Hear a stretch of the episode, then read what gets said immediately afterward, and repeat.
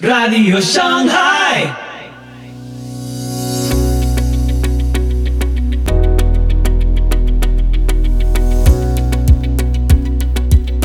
Muy buenos días, muy buenas tardes, muy buenas noches y muy bienvenidos a Radio Shanghai. Soy Pipo Biglione y este es el episodio 260 de la sexta temporada. Hoy, medios, mentiras y resistencia con César Vidal. El manejo informativo lleva a grandes porciones de la población a la manipulación y al engaño, aunque hay un pequeño sector que piensa por sí mismo y reacciona. Pero antes, queremos saludar a nuestros queridos oyentes en los Estados Unidos. Te invito a escuchar este episodio atentamente.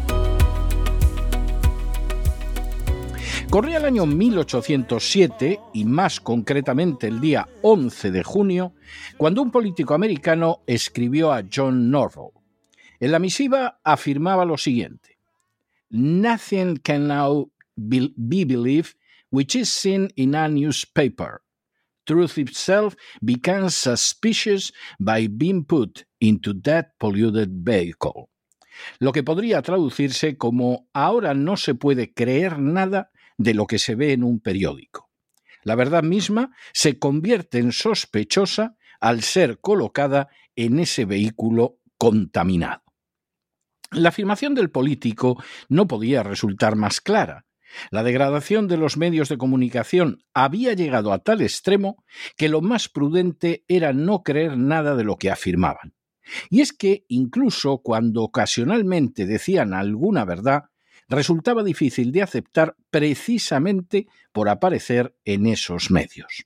Lo más prudente, lo más sensato, lo más inteligente era desconfiar de lo que relataban los medios.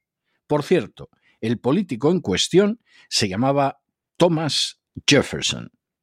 En las últimas horas hemos tenido nuevas noticias sobre la extensión de la credulidad ciudadana.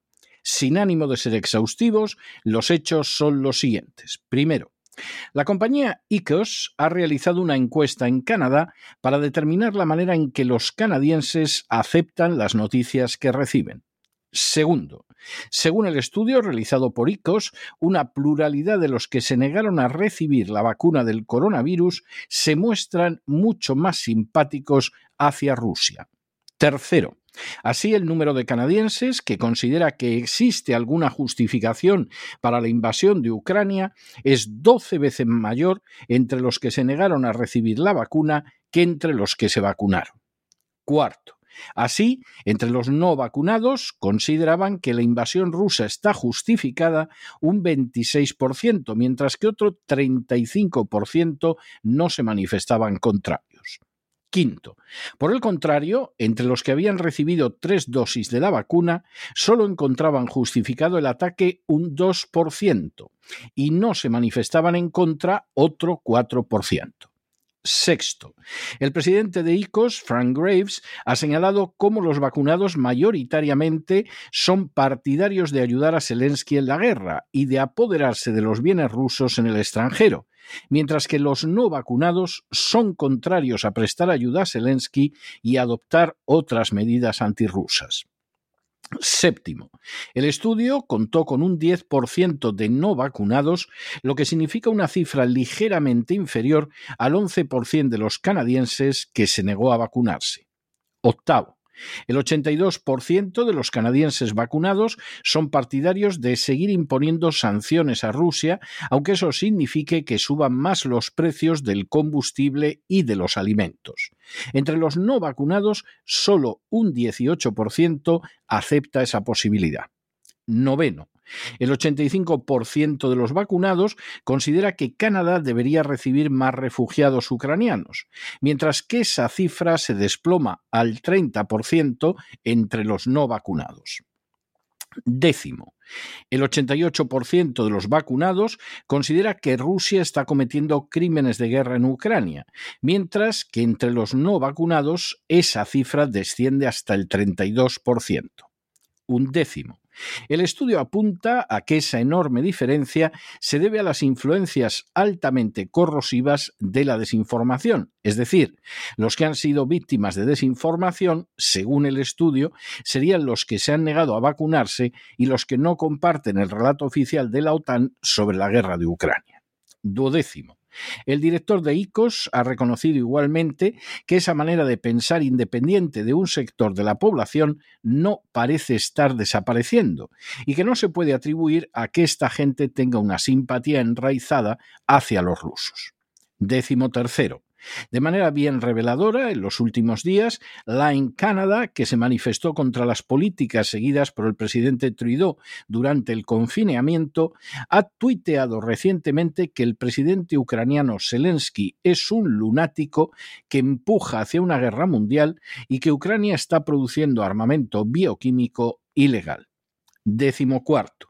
De manera semejante, la organización Awake Canada, dedicada a la defensa de los derechos civiles, ha comparado las acciones de la OTAN con las de la Alemania nazi y ha defendido la tesis de que la invasión de Ucrania es un paso para evitar el avance de la agenda globalista. Décimo quinto. Esa misma posición ha sido la defendida por Maxime Bernier, dirigente del Partido del Pueblo en Canadá, que tuvo un papel relevante en las protestas contra los confinamientos del coronavirus y en las manifestaciones de Ottawa. Sexto. Bernier ha señalado que deplora la invasión de Ucrania, pero también que al llevarla a cabo Putin está haciendo un favor al Canadá, ya que Ucrania es una industria de lavado de dinero y Trudeau, el presidente canadiense, está implicado en ello. Décimo séptimo. El presidente de ICOS atribuye estos puntos de vista a la desinformación y ha señalado de manera tajante que los que se opusieron a medidas como los confinamientos o el pasaporte COVID coinciden en buena medida con los que rechazan el apoyo a Zelensky, de la misma manera que los que se dejaron vacunar son los mismos que respaldan a Zelensky y mantienen una posición antirrusa, algo que a su juicio solo puede deberse a la desinformación, ya que cuantas menos dosis de las vacunas se han recibido, mayor es el apoyo hacia Rusia. Décimo octavo. Todo esto sucede en un contexto en el que el 85% de los canadienses de más de 5 años han recibido la vacuna y casi la mitad de los canadienses de más de 18 años han recibido un refuerzo noveno. De manera semejante, cuando tuvieron lugar las protestas de Ottawa, la gente envió millones de dólares en donativos que el gobierno de Trudeau decidió congelar sin que se hayan podido recibir hasta la fecha. Y vigésimo, a día de hoy se considera de manera general que el movimiento de los camioneros en Canadá va a seguir teniendo un fuerte impacto en la sociedad. En los últimos años, la población mundial ha sido objeto de gigantescas maniobras de manipulación y propaganda de carácter coordinado entre focos de poder, gobiernos y furcias mediáticas.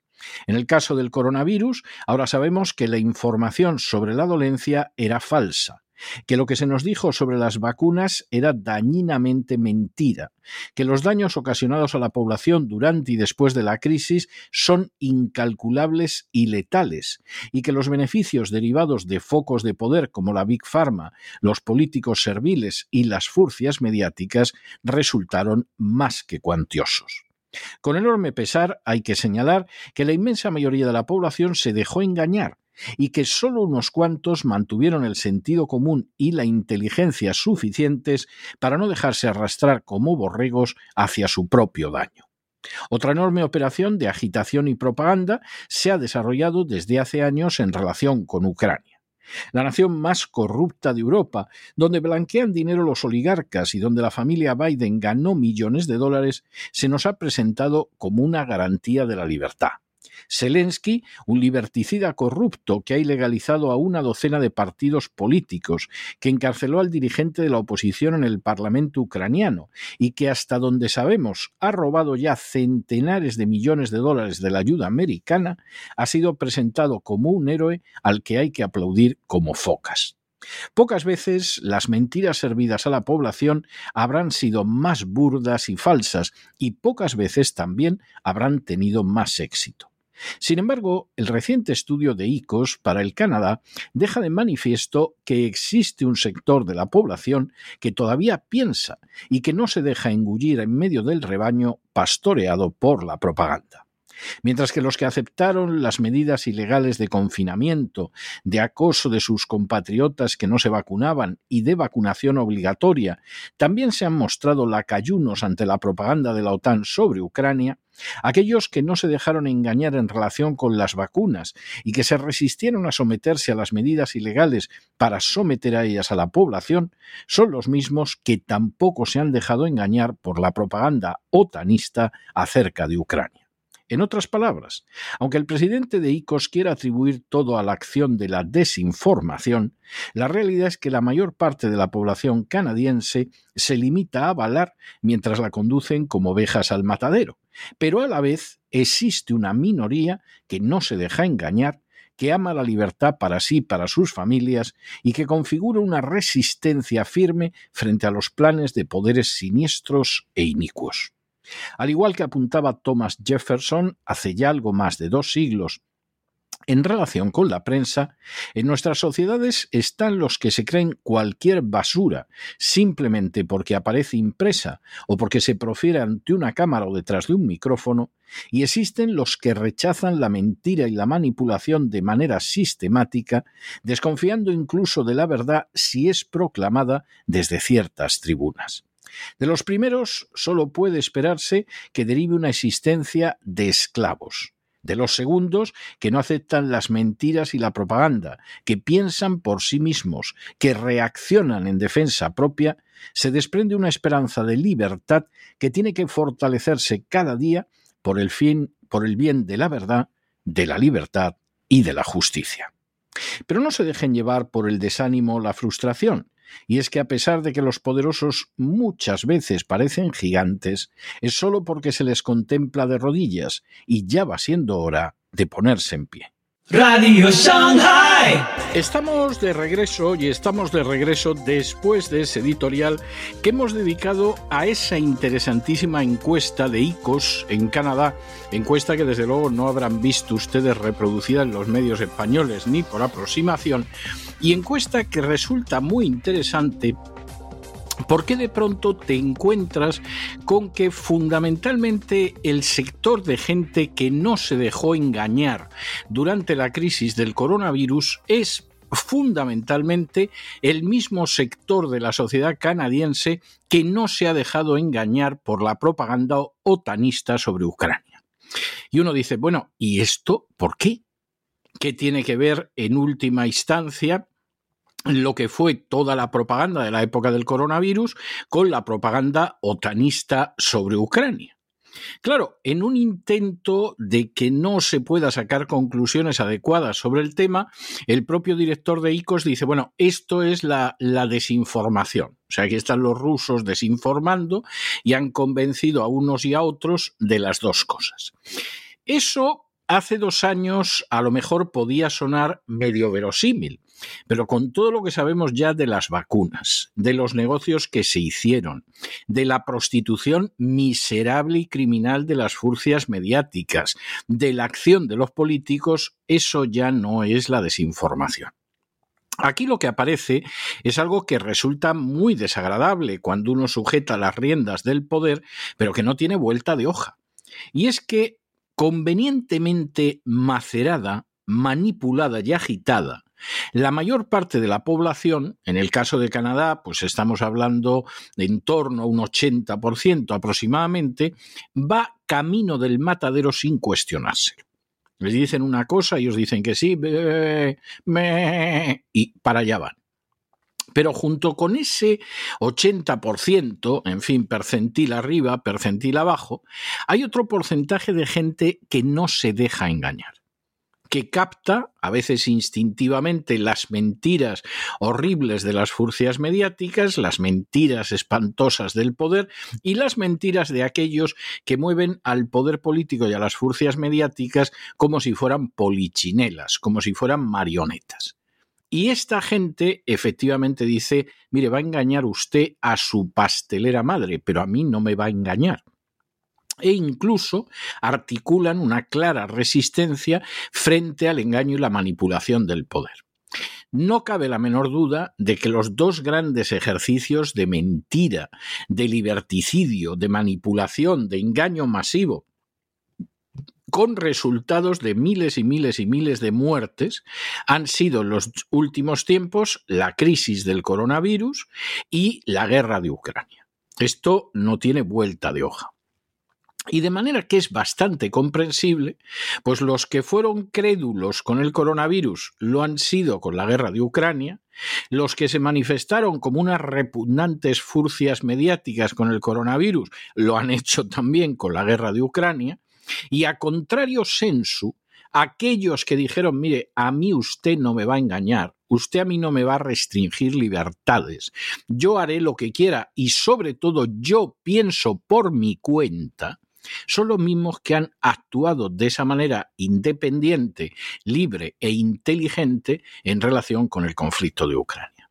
No es casual, tiene una enorme lógica, porque a fin de cuentas, en fin, con las excepciones individuales que se puedan dar, por un lado están las ovejas a las que se lleva al matadero y que encima además se ponen como fieras si ven que hay otros que no actúan tan ovejunamente como ellos, y por otro lado están los que, en fin, a lo mejor no tienen un título universitario, pero no son imbéciles.